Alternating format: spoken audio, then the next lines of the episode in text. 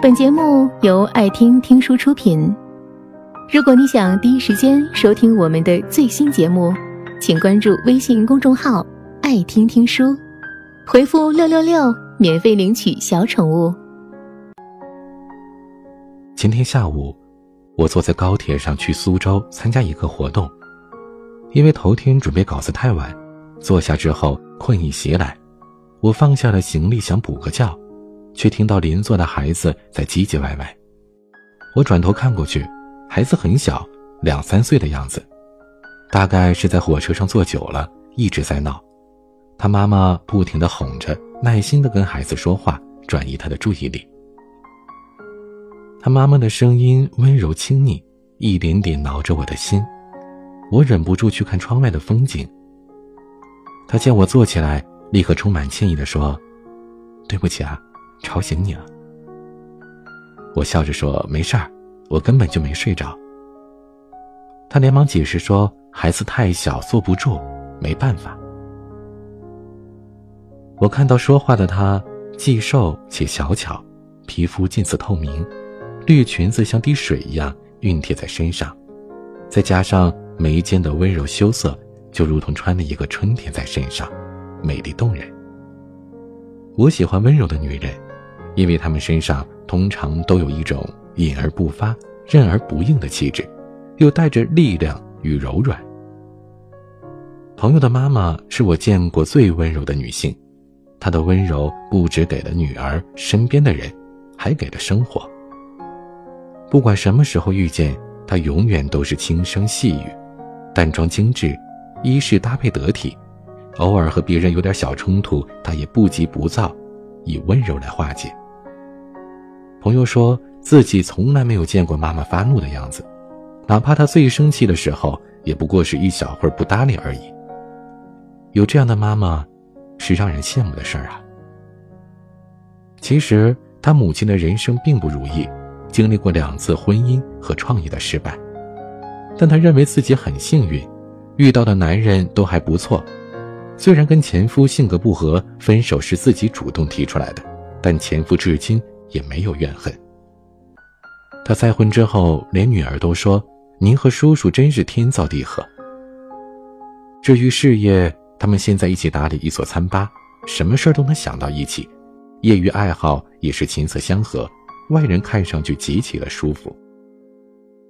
朋友说，因为妈妈的性格好，每天都是笑眯眯的，只要她在店里，氛围就好的不得了，什么事儿都罩得住，在家也是一样的。他母亲似乎将他人生的那点不幸，全都用温柔来中和。那么多的风雨都不如他扑面的温柔来的深刻，才让女儿在重组家庭里既不觉得痛苦，也是那份温柔。让女儿在父亲的缺席当中，依然成为了一个幸福并且对生活感恩的人。别以为温柔是一件简单的事儿，它是世上最难的事情之一。尤其逆境当中的女人，能做到的少之又少，因为如果生活太过艰辛，人很容易在对抗时变得暴力急躁。被誉为最贤的妻、最才的女的杨绛先生，身上有一种哀而不怨、清淡隽永的气质。曾经在她的文章里读到这样一句话：“我们姐妹几个对丈夫都很好。”却比不上我母亲对我父亲好。他的母亲出身富贵，也是一位知识女性，但她并没有凭借才华活跃在民国的文坛上，而选择了做一名家庭主妇，成了父亲最得力的依靠。杨绛先生记得，父亲辞官之后做了律师，他会将其受理的每一个案子都详细的对母亲讲述，母亲坐在灯下，温柔而小声的提出自己的见解。那是他记忆里最美的画面，父亲也总是含首微笑。他母亲对父亲好，对子女好，对自己也好。记得父亲曾经生过一场大病，连续几个星期的高烧不退，神志不清，连医生都不愿意再给开药方了，而唯有母亲不放弃，坚持请来当时有名的中医华石甫先生，衣不解带的服侍在榻前。所有人都觉得。父亲能熬过来，都源于母亲的护理。当时家里虽然有佣人，但母亲常亲手为家人缝制衣服。在那个旧式家族里，她低调平和，一直温柔而有智慧地经营着家庭和子女。有时，至柔就是至刚，她用一生的温柔成全了子女和丈夫，也得到了一生当中最好的时光。冰心也曾经在文章里写过，她的母亲是极其温柔的。有一次，年幼的冰心忽然走到母亲面前，仰着脸问她：“妈妈。”你到底为什么爱我？他母亲放下针线，用她的面颊抵住他的前额，温柔地说：“不为什么，只因为你是我的女儿。”很多时候，越是温柔的心意，越能抵御日常的磨损和岁月的流逝。它是一种力量。有一位研究易经的朋友说过：“其实，女人身上是有风水的。”这份风水并非是迷信，而是一种气场。有些好事好运，坏事坏运，其实都是自己吸引过来的。一个温柔的女人，永远能给身边的人带来安宁、安然和安静。就像朋友的母亲，心态平和的她，永远是一副开心的样子。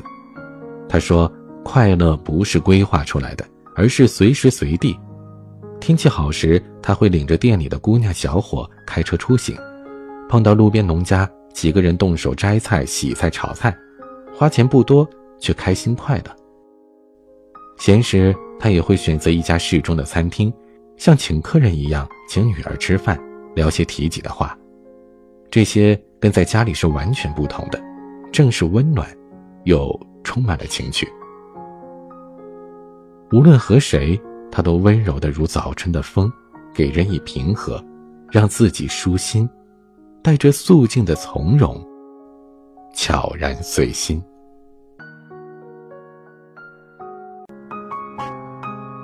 本节目到此就结束了，感谢各位的收听和陪伴。更多精彩内容，请关注微信公众号“爱听听书”，回复“六六六”免费领取小宠物。